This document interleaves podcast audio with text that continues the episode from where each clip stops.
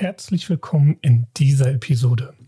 In dieser Episode geht es einmal um die psychische Belastung, der wir in unserer Gesellschaft aktuell ja ausgesetzt, ausgeliefert sind und wie du damit besser umgehen kannst. Also lass uns schnell das Lagerfeuer anschmeißen und dann hören wir uns nach dem Intro. Herzlich willkommen bei Lagerfeuergespräche, dein Podcast, wenn es darum geht, Leistungsfähigkeit und gleichzeitig eine tiefe innere Ruhe und Zufriedenheit zu erleben, sodass du geschäftlich erfolgreich bist und privat erfüllt. Ich mache noch schnell das Lagerfeuer an und dann legen wir los. Ja, ich habe gerade mein E-Mail-Postfach geöffnet und da springt mir eine Titelzeile quasi ins Gesicht. Warum die Deutschen so ausgelaugt sind und was dagegen helfen könnte. Ja, ich weiß jetzt nicht, ob mich das freuen soll, dass das Thema immer mehr publik gemacht wird und damit auch so ein bisschen vom, vom Tabuthema quasi zum, ja, man kann darüber sprechen, man darf sich Hilfe holen und ist nicht quasi der Kaputte ähm, tendiert oder ob ich es schon irgendwie fast frech finde, dass in einer Titelzeile ähm, so ein Konjunktiv drin vorkommt, was helfen könnte. Ähm, naja, wollen wir uns heute mal nicht so an Kleinigkeiten aufhalten, sondern ich möchte mit dir einfach mal da durchgehen. Denn, ähm, also durch das Thema psychische Belastung durchgehen, denn das ist das, was ich auch wirklich in den letzten Jahren, gerade bei meiner Arbeit, vermehrt wahrnehme, ist, dass, dass Leute wirklich am Limit sind. Und das hat sich seit der Pandemie wirklich gefühlt, zumindest in meiner Wahrnehmung, also die Zahlen in Statistiken sagen was anderes, aber in meiner Wahrnehmung fast vervierfacht. Ähm, ja, wie häufig die Leute mit wirklich, ich bin am Limit, ähm, möchte ich mal sagen, am Limit Themen auf mich zutreten. Und Jetzt ist natürlich immer die spannende Frage, wie oder was kann man da tun, um sich, wenn man am Limit ist, ähm, wieder ein bisschen runter zu regeln. Und ich möchte dir in dieser Episode naja, das an die Hand geben, was ich mit meinen Klienten sehr erfolgreich in den letzten Jahren umgesetzt habe, was ich aber auch, das möchte ich dazu auch sagen, auch für mich selber nahezu tagtäglich umsetze. Und deswegen kann ich sagen, dass das schon in der großen Masse von Menschen funktioniert. Allerdings, man muss sich darauf einlassen.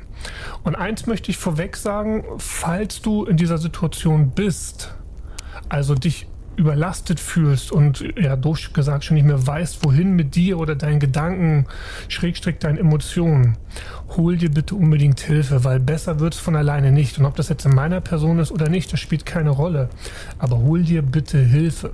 Schiebe das nicht auf die lange Bank, auch wenn du noch schon oder noch das Gefühl hast, ja, ich krieg das noch irgendwie geregelt, gemanagt. Aus Erfahrung, hol dir bitte Hilfe. Okay? So, hier ist das Ding, wie ich den Leuten immer helfe. Dieser ganze Podcast zielt ja im Endeffekt genau darauf ab, dir zu helfen, in deine innere Ruhe, in deine innere Mitte zu, zu kommen. Also eigentlich genau das Gegenteil von dem, was heute Thema ist. Nämlich, dass man das alles, was einem so umgibt, als Belastung empfindet. Und wie mache ich das? Ich sage immer so, ich greife von zwei Seiten an. Auf der einen Seite, wenn der oder diejenige denn möchte, trainiere ich mit denen die Kampfkunst. Und hier geht es nicht darum, jetzt mal plump gesagt, zu ballern, also auf irgendwas einfach nur drauf einzuschlagen oder zu schwitzen oder over the limit zu gehen. Wie mal so ein Klient auch so schön zu mir gesagt hat, das ist ja gar kein Kott in die Ecke Training. Nee, im ganzen Gegenteil. Es geht viel mehr um, um Wahrnehmung, um in sich reinfühlen. Wie bewege ich meinen Arm? Wie bewege ich mein Bein? Und ähm, ja, wie positioniere ich das Ganze? Und das in einer sehr ruhigen und runterfahrenden Wahrnehmung, so kann man sich das vorstellen, bevor man überhaupt anfängt, da ein bisschen, ja, immer das System, wie es so schön heißt, ähm, im Sparring oder auch in, in leichteren Übungen unter Druck zu setzen, um so eben ja, Schwachstellen zu provozieren und besser zu werden. Da hat ja schon mal in einer anderen Episode drüber gesprochen, will ich gar nicht zu sehr jetzt hier ähm, ausweiten. Und auf der anderen Seite greife ich dann quasi auf der emotionalen Ebene an. Und was bedeutet das? Wir haben ja in der Kampfkunst gesagt, wir schauen, welche Energien wirken da auf dich und wie kannst du das gehandelt kriegen. Und dasselbe kannst du dir vorstellen mit, der, mit deiner emotionalen Welt.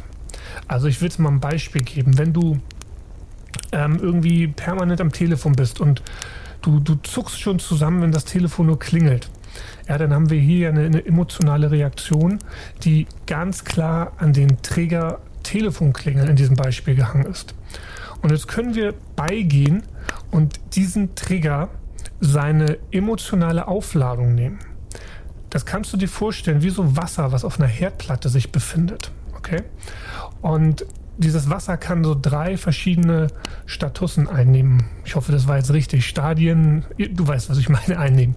So, das erste ist, das Wasser, es kocht, es brodelt über. Ja, und das ist so, wenn die Emotionen wirklich, wie sagt man, Kontrolle über uns erlangt haben und wir überhaupt gar nicht mehr so klar handeln und denken können.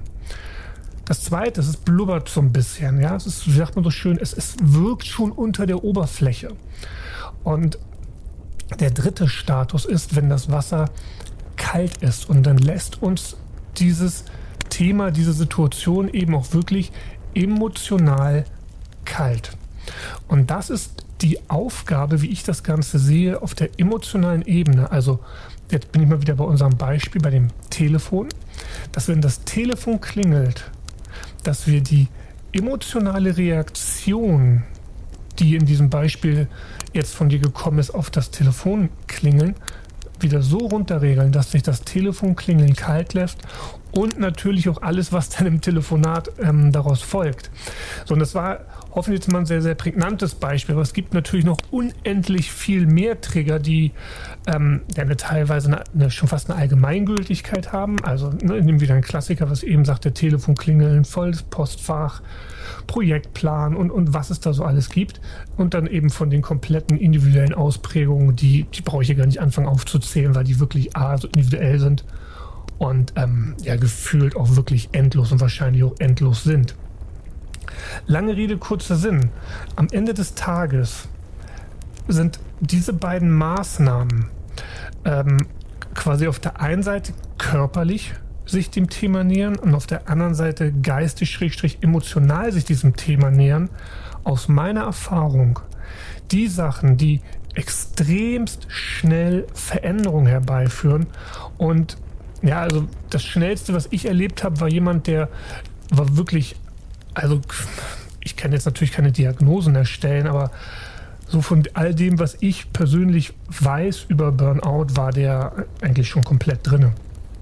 Und wir haben einen Monat intensiv zusammen gearbeitet. Das heißt, wir haben dann dreimal die Woche zusammen trainiert, schrägstrich gecoacht, so wie die Person das gebraucht hat.